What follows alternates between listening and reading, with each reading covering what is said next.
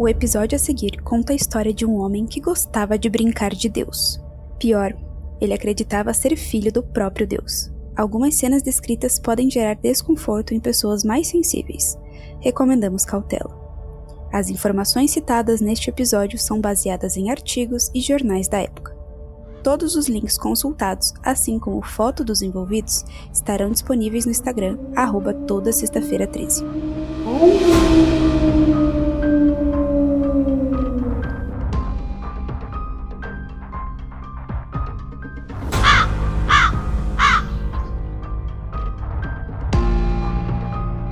Toda sexta-feira é 13.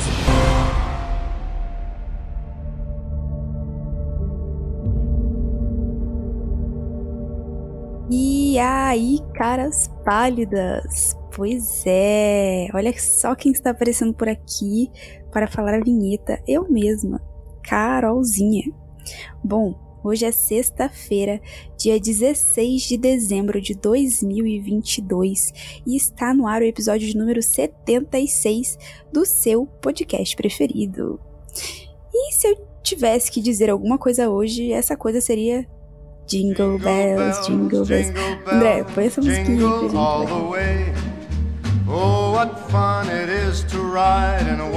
Bom, falta uma semaninha pro nosso especial de Natal e fica o questionamento. Estão ansiosos, caras pálidas? Sim, teremos especial de Natal. Ansiosa já pro, pro que vai, vai vir na próxima semana, hein? Bom, este episódio vai ser um pouquinho diferente, porque eu estarei pela primeira vez assumindo essa bancada sozinha. Hello, darkness, my old friend.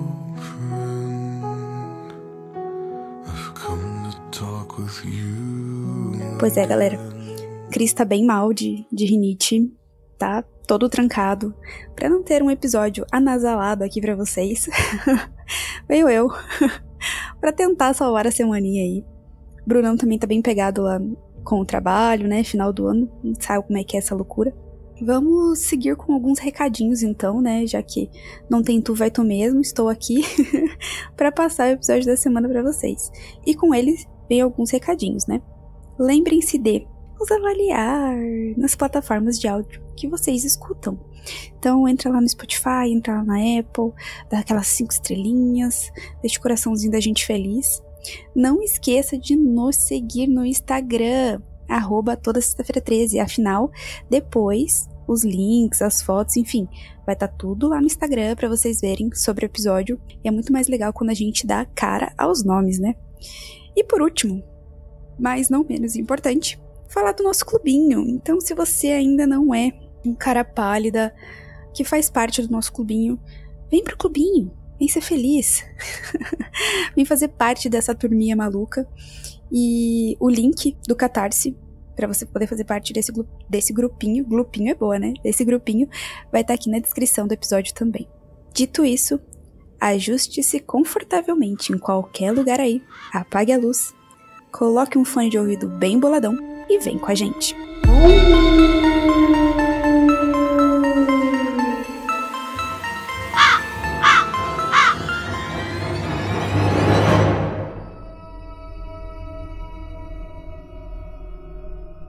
Bom, caras pálidas, quando vocês se formaram no ensino médio? Será que tem algum cara pálida que ainda não se formou no ensino médio que nos ouve? Hum, se sim, dá sua mãozinha lá no Instagram que eu tô querendo saber. Bom, vocês lembram como foi o último dia de aula de vocês no ensino médio? Fica o questionamento. Dia 31 de maio de 1985 foi o último dia de aula de Sherry Smith, a jovem de 17 anos de Lexington, Carolina do Sul, tinha acabado de terminar seu último ano na Lexington High School. Os dias seguintes seriam agitados, mas Sherry estava animada. Sua formatura, onde ela cantaria o hino nacional, o que é motivo de grande orgulho né, para os americanos, aconteceria no dia 2 de junho. Depois da formatura, ela e um grupo de amigos embarcariam em um cruzeiro para comemorar o fim do ensino médio e o início de um novo capítulo. Topzera, né? Mas vocês sabem, né? Mesmo que as coisas comecem legais por aqui, elas nunca acabam da mesma forma. Afinal, você não estaria nesse podcast, né? Bom, Sharon, Sherry, Fai Smith nasceu em 25 de junho de 1967, filha de Hilda e Robert Bob Smith, em Columbia, Carolina do Sul.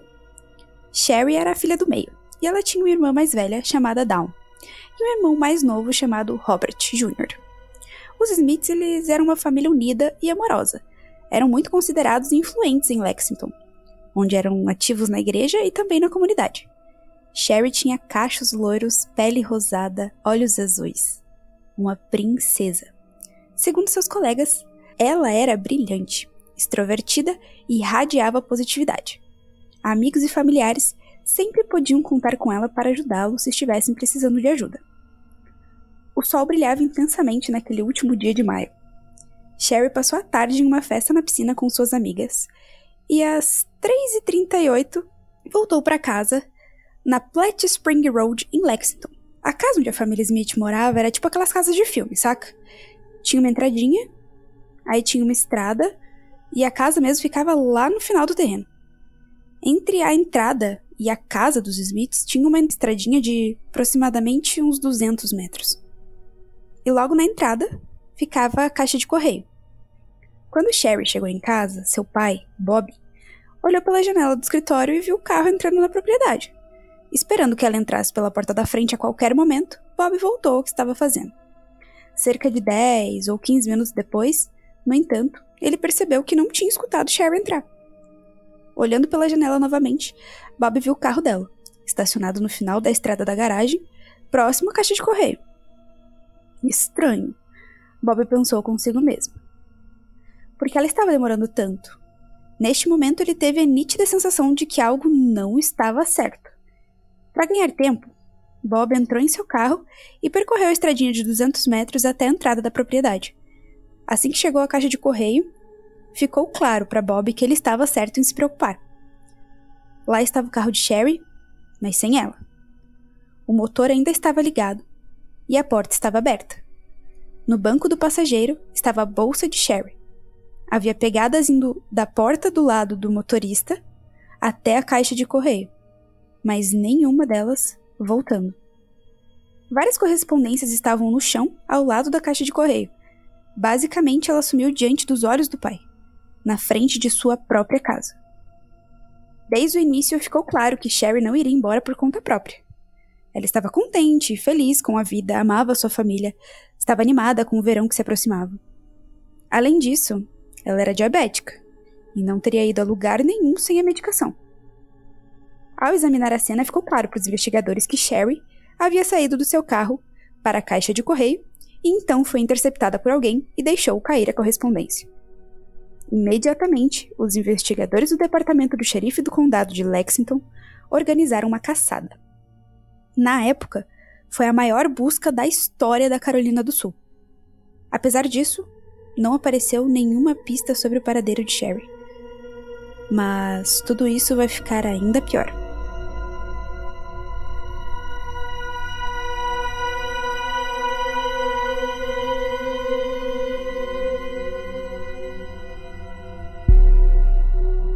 Família Smith estava doente de preocupação e implorando publicamente ao sequestrador de Sherry para libertá-la.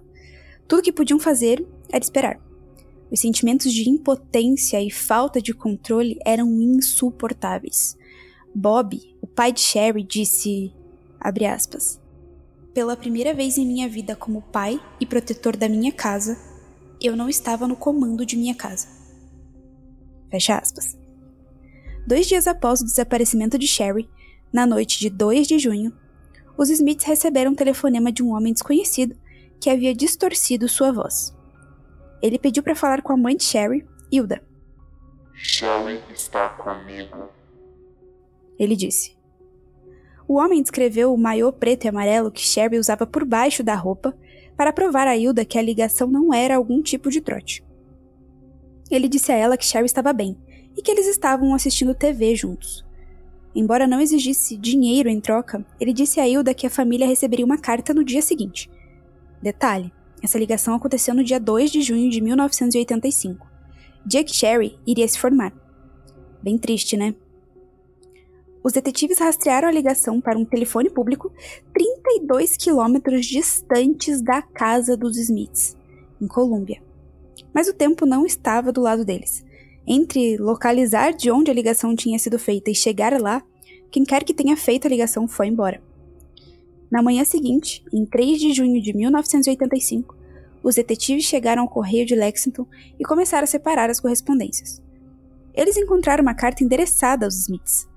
A carta, que tinha duas páginas, estava escrita em um bloco de papel amarelo, estava na caligrafia de Sherry, e na parte superior ela havia escrito: Última vontade e testamento.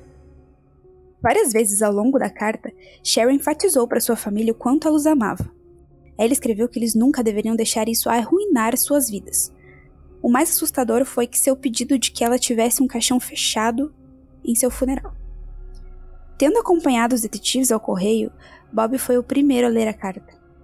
Ele ficou arrasado, mas se recusou a abandonar a esperança de que sua filha ainda pudesse voltar para casa. O que ele mais temia era contar a Hilda o que a carta dizia.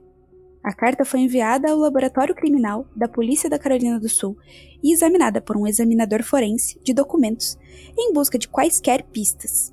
Por exemplo, fibras, impressões digitais ou até gotas de suor, ou quaisquer discrepâncias na ortografia ou caligrafia. Até que outra ligação foi feita para os Smiths naquela tarde de 3 de junho. A mesma voz distorcida estava do outro lado. O homem perguntou a Hilda se eles haviam recebido a correspondência. Ela respondeu que sim. Então ele perguntou se Hilda acreditava nele. Ela respondeu que não tinha certeza, porque não tinha notícias de Sherry e não sabia se ela estava realmente bem. O homem respondeu que ela saberia em dois ou três dias. Naquela noite, os Smiths receberam outra ligação. Essa foi particularmente ameaçadora o homem disse a Hilda. Sherry agora é parte de mim, fisicamente, mentalmente, emocionalmente, espiritualmente. Nossas almas agora são uma. O sequestrador de Sherry, quem quer que fosse, parecia estar gostando muito de provocar os Smiths. Ter uma família inteira à sua disposição despertou nele uma espécie de poder que nunca havia sentido antes a família recebeu outra ligação no dia seguinte, 4 de junho. Dessa vez, a irmã de Sherry, Dawn, falou com o sequestrador. Ele disse a ela que às 3h10 do sábado, 1 de junho, Sherry escreveu a carta. Então, às 4h58, ele disse que eles se tornaram uma só alma. Quando Dawn perguntou o que ele queria dizer com isso, ele disse a ela para não fazer perguntas. Ele pediu que o xerife James Metz, do departamento do xerife do condado de Lexington, parasse de procurar por Sherry. Ao fundo, Hilda implorou para que ele não matasse sua filha. Sherry ama e sente falta de todos vocês. Disse ele. Descansem bem essa noite. Boa noite. Em 5 de junho, por volta do meio-dia, ele ligou para os Smiths novamente. Ele disse a Hilda para ouvir com atenção e deu instruções detalhadas para um local específico. Ele encerrou a ligação dizendo: Estamos esperando. Deus nos escolheu. Os detetives seguiram as instruções fornecidas. Hilda implorou para ir junto, mas eles a convenceram de que não seria uma boa ideia. O que eles encontraram confirmou os piores temores de todos. O corpo de Chevry estava exatamente onde o homem disse que estaria atrás de uma antiga loja maçônica no condado de Saluda, 28 quilômetros a oeste da casa. A autópsia mostrou que Sherry estava morta há cerca de quatro dias. Na verdade, o médico legista estimou que ela havia sido morta cerca de 12 horas após o sequestro. Eles não conseguiram determinar a causa da morte, mas um resíduo de fita adesiva no rosto de Sherry sugeriu que ela morreu sufocada. Pedaços de seu cabelo foram cortados, porque a fita ficou presa nele. Isso indicou aos detetives que quem matou Sherry sabia o que estava fazendo, pois qualquer pista que deixasse no corpo poderia levá-los até ele. Por exemplo, suas impressões digitais podem ter ficado na fita adesiva. Devido ao longo período de tempo em que o corpo de Sherry passou no relento, nenhuma evidência forense foi recuperada. Eles não puderam provar definitivamente se Sherry havia sido abusada sexualmente ou não. Quando o homem disse ao telefone que ele e Sherry haviam se tornado uma só alma em 1 de junho às 4h58, os detetives presumiram que foi nessa hora que ele a matou. Os agentes do FBI John Douglas e Ron Walker, da Unidade de Ciência Comportamental, criaram um perfil detalhado do assassino de Sherry. Eles o classificaram como um assassino organizado. Ele era sofisticado em seus métodos e planejava esses assassinatos há algum tempo. Era possível que ele tivesse cometido crimes sexuais ou crimes de natureza semelhantes antes. De acordo com o perfil deles, ele seria jovem, na casa dos vinte e poucos ou trinta e poucos. Branco, caseiro e acima do peso. Ele provavelmente havia sido casado, mas agora estava divorciado ou separado. Ele era de inteligência acima da média, com conhecimento de eletrônica, visto que alterava a voz para os telefonemas. Ele não era impulsivo ou de arriscar.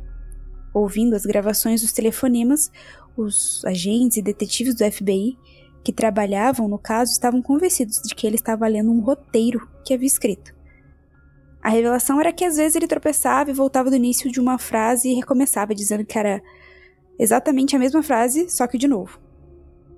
O exame cuidadoso das evidências levou John Douglas e Ron Walker à conclusão de que isso não foi um problema para o assassino de Sherry, e com toda a probabilidade ele mataria novamente se não fosse capturado. Ele estava encantado com os sentimentos de poder e controle que a manipulação da família de Sherry lhe dava. Não havia dúvida na mente de ninguém de que ele desejava que esses sentimentos continuassem. Mesmo depois que o corpo de Sherry foi encontrado, seu assassino não parou de tirar onda com a família Smith. Ele gostava de falar com Dawn ao telefone. Em 6 de junho, ele ligou para a casa dos Smiths novamente. Dawn respondeu e ele disse a ela que planejava se entregar no dia seguinte, mas estava pensando em se matar. Então ele pediu perdão a ela. Às vezes, ele confundia Dawn e Sherry. Ele acidentalmente disse que tudo havia sido saído do controle e, entre aspas, tudo o que ele queria era fazer amor com Dawn. Fecha aspas. Quando Dawn perguntou isso, ele se corrigiu dizendo que se referia a Sherry. Meio bizarro, né? Obviamente, ciente da data do funeral de Sherry, ele escolheu aquela noite para fazer sua próxima ligação para os Smiths. Mais uma vez, ele falou com Dal e escolheu esse momento para ser particularmente cruel. Ele descreveu para Dal os detalhes da morte de Sherry, incluindo as várias maneiras repugnantes como ele a agrediu sexualmente. Ele explicou a Dawn que deixou Sherry tomar suas próprias decisões sobre sua morte, como se isso de alguma forma justificasse suas ações. Por exemplo, ele, entre aspas, deixou que ela escolhesse a que horas ela morreria. Ele também deu a ela a escolha de morrer por tiro, overdose de drogas ou sufocamento. Ela escolheu a última opção.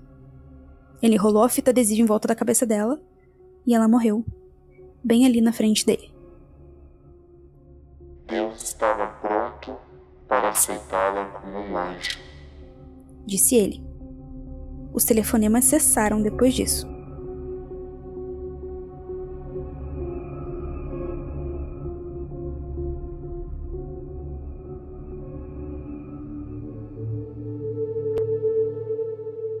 Duas semanas depois que Sherry foi sequestrada, o assassino da voz distorcida atacou novamente, assim como o FBI tinha dito que ele faria.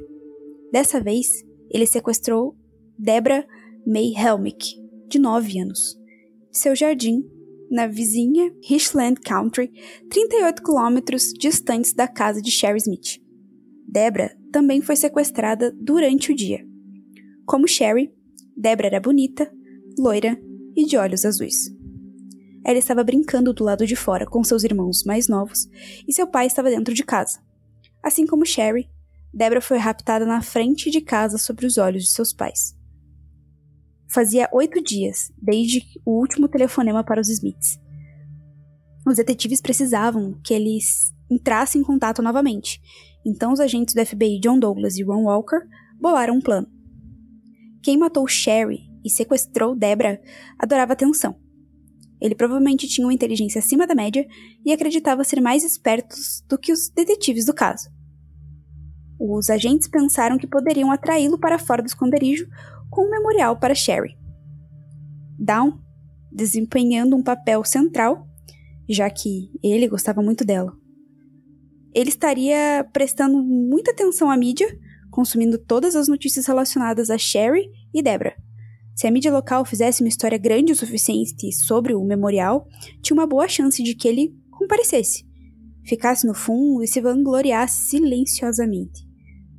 A cobertura de mídia sobre o memorial foi exatamente o que os agentes esperavam. Membros da comunidade vieram de longe para apoiar os Smiths. Seguindo as instruções do agente John Douglas, Dawn trouxe um pequeno koala de pelúcia, o animal favorito de Sherry, para colocar no túmulo de sua irmã junto com os buquês de flores. Se o assassino comparecesse ao serviço, ele veria Dawn com o koala.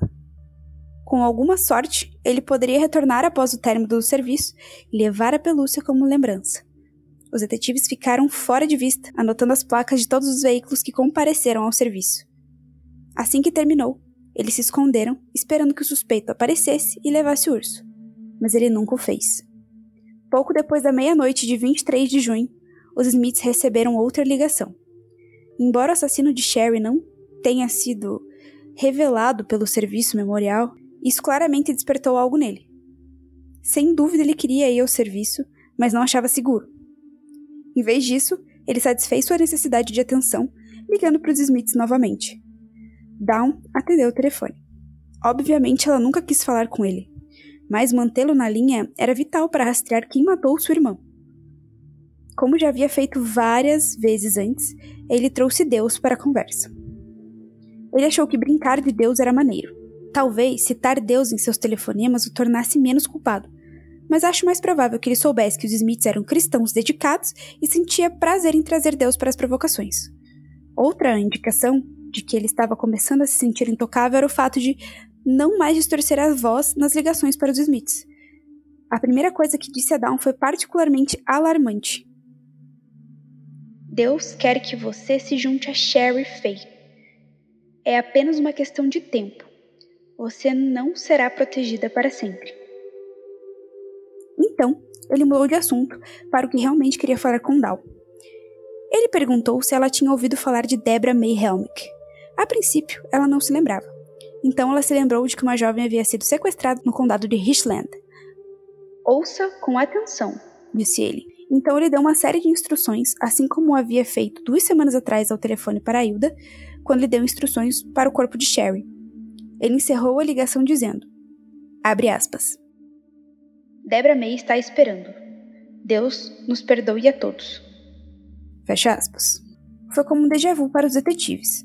Eles seguiram as instruções e, quando chegaram perto de uma estrada de terra, entre arbustos grossos, estava o corpo de Debra May Helmick. Já era tarde demais. Debra também estava morta.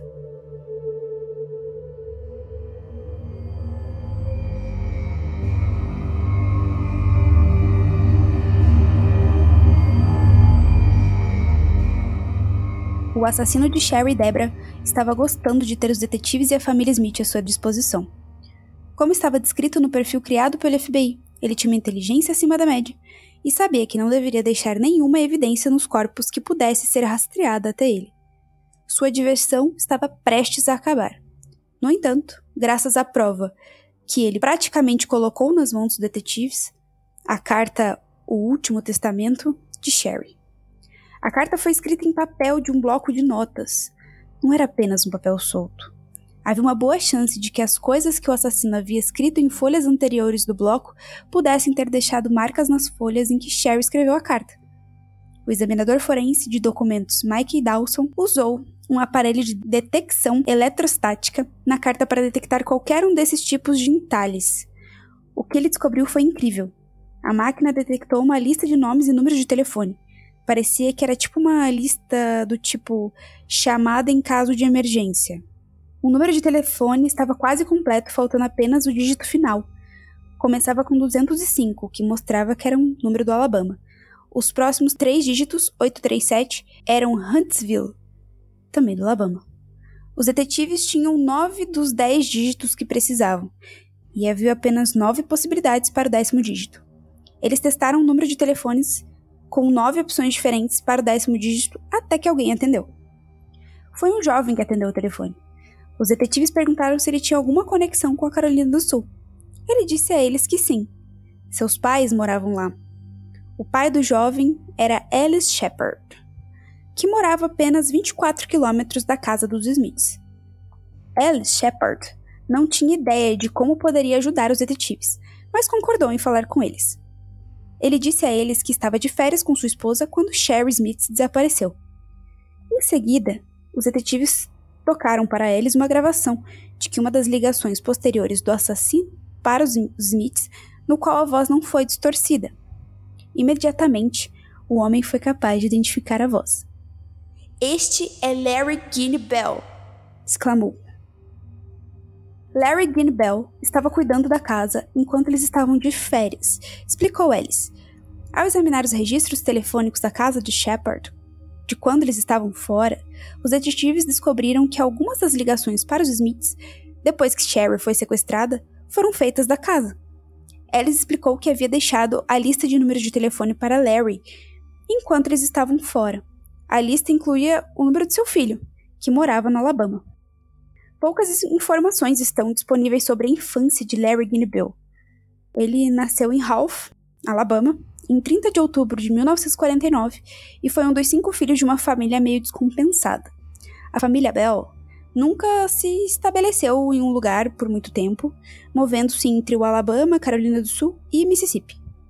Larry Bell se formou no ensino médio no Mississippi e foi para a escola de comércio para se tornar eletricista. Terminado o treinamento, mudou-se para Columbia, Carolina do Sul, onde se casou e teve um filho. Em 1970, juntou-se aos fuzileiros navais, mas serviu por menos de um ano. Ele foi dispensado após atirar acidentalmente no joelho enquanto limpava uma arma. Após sua passagem pelos fuzileiros navais, ele trabalhou por um breve período no Departamento de Correções em Colômbia. Em 1972, ele se mudou com sua família para Rock Hill, Carolina do Sul. E em 1976, ele e sua esposa se divorciaram. Quando Larry pegou Alice Shepard, sua esposa, no aeroporto após as férias, ele não era ele mesmo.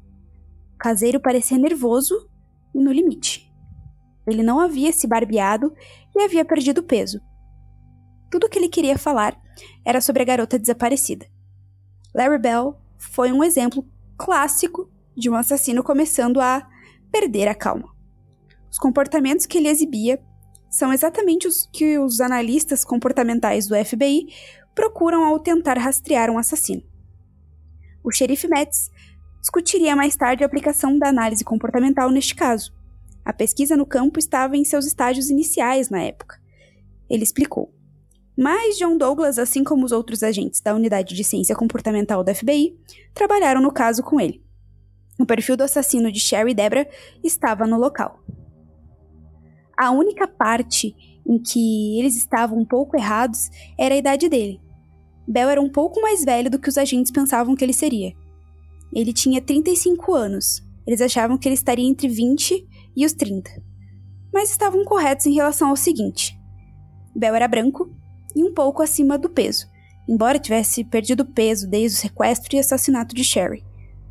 Ele era divorciado, inteligente e tinha bons conhecimentos de eletrônica. O passado de Bell também inclui crimes sexuais e já havia sido pego assediando mulheres por telefone antes, fazendo ameaças de natureza sexual.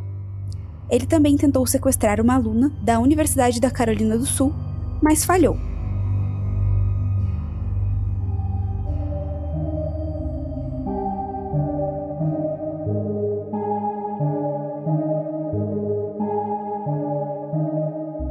Em 27 de junho de 1985, 28 dias após o sequestro e assassinato de Sherry Smith, Larry Guinea Bell foi preso.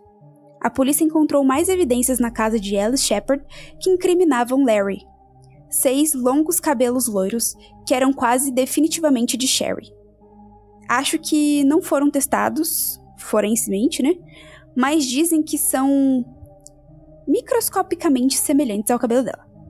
Eles não pertenciam à Sra. Shepard ou a qualquer pessoa que o Shepard conhecessem. Larry negou ter qualquer coisa a ver com o sequestro e as mortes de Sherry Smith e Deborah Helmick. Mas, em vez de simplesmente negar, ele alegou que era o mal Larry Guinebel, o culpado dos assassinatos. Ou seja, ele tinha um lado bom e um lado mal ali, né? E daí foi o lado mal que era culpado das coisas pesadas que ele fez. Enfim. Em fevereiro de 1986, Larry Bell foi a julgamento pelo assassinato de Sherry Smith. Ele fez uma cena durante seu depoimento de seis horas, gritando e fazendo comentários bizarros como Mona Lisa é um homem e o silêncio é de ouro, meu amigo. Era óbvio que ele estava tentando manipular o júri para acreditar que ele era louco, né, e tudo mais. Mas ninguém comprou a ideia. O júri deliberou por apenas 47 minutos. Eles retornaram vereditos de culpado em ambas as acusações de sequestro e assassinato em primeiro grau no caso de Sherry Smith. Larry Bell foi condenado à morte. Ele foi julgado separadamente em 1987 pelo sequestro e assassinato de Deborah Helmick. O júri daquele julgamento voltou com o mesmo veredito, culpado em ambas acusações. Não foram apenas as famílias e amigos de Sherry e Deborah que ficaram abalados com os atos hediondos de Larry Guinebell. Todo o estado da Carolina do Sul estava no limite desde o momento em que Sherry foi sequestrada até o dia em que Bell foi preso.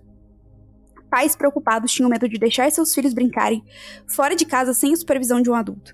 As adolescentes ficaram com medo e por um bom motivo. Eles começaram a andar em grupos e, por menor que fosse, à distância. Caminhar sozinho, mesmo que fosse o menor tempo possível, não valia o risco. Mesmo depois que Bell foi preso, o medo nunca desapareceu completamente. As cicatrizes que ele infligiu às comunidades que Sherry e Debra deixaram para trás, embora tenham desaparecido, ainda permanecem até hoje.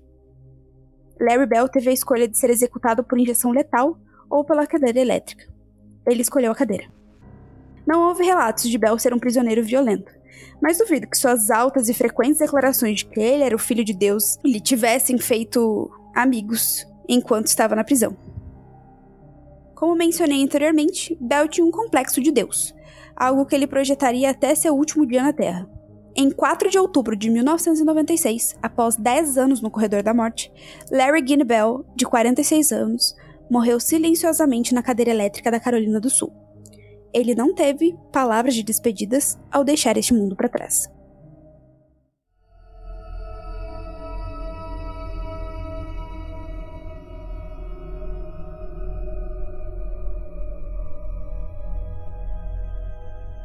Larry Guinebel continua suspeito nos casos de duas mulheres. Sandy Elaine Cornett, de 26 anos, e Denise Nelson Porsche, de 21. Ambas as mulheres desapareceram de Charlotte, Carolina do Norte, Sandy era nova e também era noiva de um colega de trabalho de Bell, e aparentemente Bell já havia participado de uma festa em seu apartamento antes. Ela foi vista pela última vez em novembro de 1984. Denise administrava os Yorktown Apartments na Tyvola Road, em Charlotte, e a última vez que alguém a viu foi quando ela estava mostrando ao homem os apartamentos, em 31 de julho de 75 ela havia deixado um bilhete para o marido informando o que ela estava fazendo. Apesar de uma extensa busca, Denise nunca mais foi vista. Ela foi declarada legalmente morta em 1982. Bell se tornou suspeito do desaparecimento de Denise depois que ele foi condenado pelos assassinatos de Sherry Smith e Deborah Helmick. Acontece que Bell estava morando a apenas 300 metros dos apartamentos quando Denise desapareceu em 75. Dawn Smith determinada a não deixar a dor tomar conta da sua vida, decidiu que entraria no concurso de Miss Carolina do Sul em 1986, como Sherry sempre a encorajou a fazer. Ela seria coroada vencedora cantando uma música em francês, que eu não sei falar o nome, de Romeo et Juliette, como seu talento. E Dawn seria a segunda vice-campeã na competição Miss América de 87. Dawn agora é uma cantora, compositora cristã e palestrante motivacional. Seu livro Grace So Amazing: A True Story of God's Grace in the Most Life-Shattering Tragedy é uma homenagem a Sherry e uma prova do papel fundamental que sua fé desempenhou ao guiá-la após os assassinatos, principalmente o de Sherry. Abre aspas. O assassinato de Sherry tinha o potencial de arruinar a minha vida e a vida da minha família. Sim, Poderia, mas pela graça de Deus optamos por não permitir. É somente pela graça de Deus que nos ajuda, qualquer um de nós, a poder dizer que isso não vai me definir, isso não vai me destruir, isso vai me tornar uma pessoa mais forte e ainda ser usado para o bem. Fecha aspas, Down Smith. É isso, né, gente? Que pessoinha sábia essa menina. Já Bob Smith, mais tarde, elogiou a coragem e a força que sua filha demonstrou quando escreveu a carta para sua família, sabendo o tempo todo quão perto ela estava da morte. Ele disse o seguinte, abre aspas: essa carta foi mais um encerramento para mim do que qualquer tipo de encerramento que os tribunais pudessem fazer por mim. Apenas o fato de que ela sabia para onde estava indo e tinha esse tipo de fé. Fecha aspas. E é isso, caras pálidas. O episódio da semana é esse. Peço desculpas aí pelo nervosismo, porque assumir essa bancada sozinha não é fácil. Olha, Cris Aguilera merece todo o respeito, porque falar assim com tantas pessoas é algo muito complicado para mim ainda. Mas é isso, espero que vocês tenham gostado do episódio, que mesmo pesado, né, e triste, é mais um episódio que envolve religião, né? A gente trouxe o padre, agora está trazendo esse. O que será que vem para o Natal, hein, galera? Fica aí. Esse episódio foi roteirizado pelo Cris, não é meu roteiro. Eu vim aqui só pra quebrar o galho, pra não deixar a gente sem episódio mesmo, tá? E é isso. Um beijo para vocês e até o próximo episódio.